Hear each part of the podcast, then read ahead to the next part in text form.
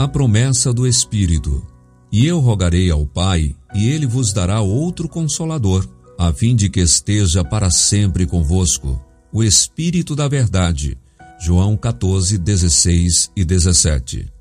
Antes de se oferecer a si mesmo como a vítima sacrificial, Cristo buscou o mais essencial e completo dom para otorgar a seus seguidores.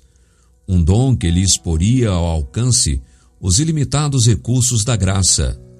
Eu rogarei ao Pai, disse, e ele vos dará outro consolador para que fique convosco para sempre, o Espírito de verdade que o mundo não pode receber, porque não o vê nem o conhece. Mas vós o conheceis porque habita convosco e estará em vós. Não vos deixarei órfãos, voltarei para vós. João, capítulo 14, versículos 16 a 18. Antes disto, o Espírito havia estado no mundo. Desde o próprio início da obra da redenção, ele estivera atuando no coração dos homens. Mas enquanto Cristo estava na terra, os discípulos não tinham desejado nenhum outro auxiliador. Não seria senão depois que fossem privados de sua presença que experimentariam a necessidade do Espírito, e então ele havia de vir.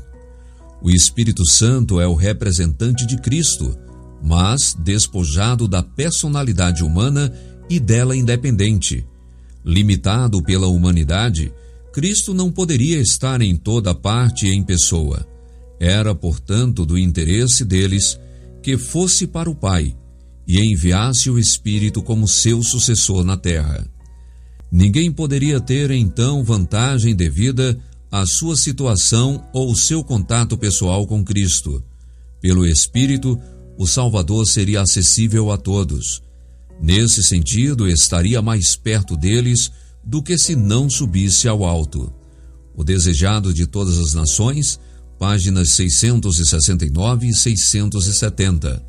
Essa promessa nos pertence agora, tão certamente como pertenceu aos discípulos. Ajoelhe-se cada membro da igreja diante de Deus e ore sinceramente pela comunicação do Espírito. Clamai, Senhor, acrescenta-me a fé, faze-me compreender tua palavra, pois a entrada de tua palavra dá luz refrigera-me pela tua presença, enche-me o coração de teu espírito.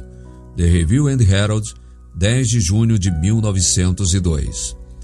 Em todos os tempos e lugares, em todas as dores e aflições, quando a perspectiva se afigura sombria e cheio de perplexidade o futuro, e nos sentimos desamparados e sós, o Consolador será enviado em resposta à oração da fé, o desejado de todas as nações, página 669.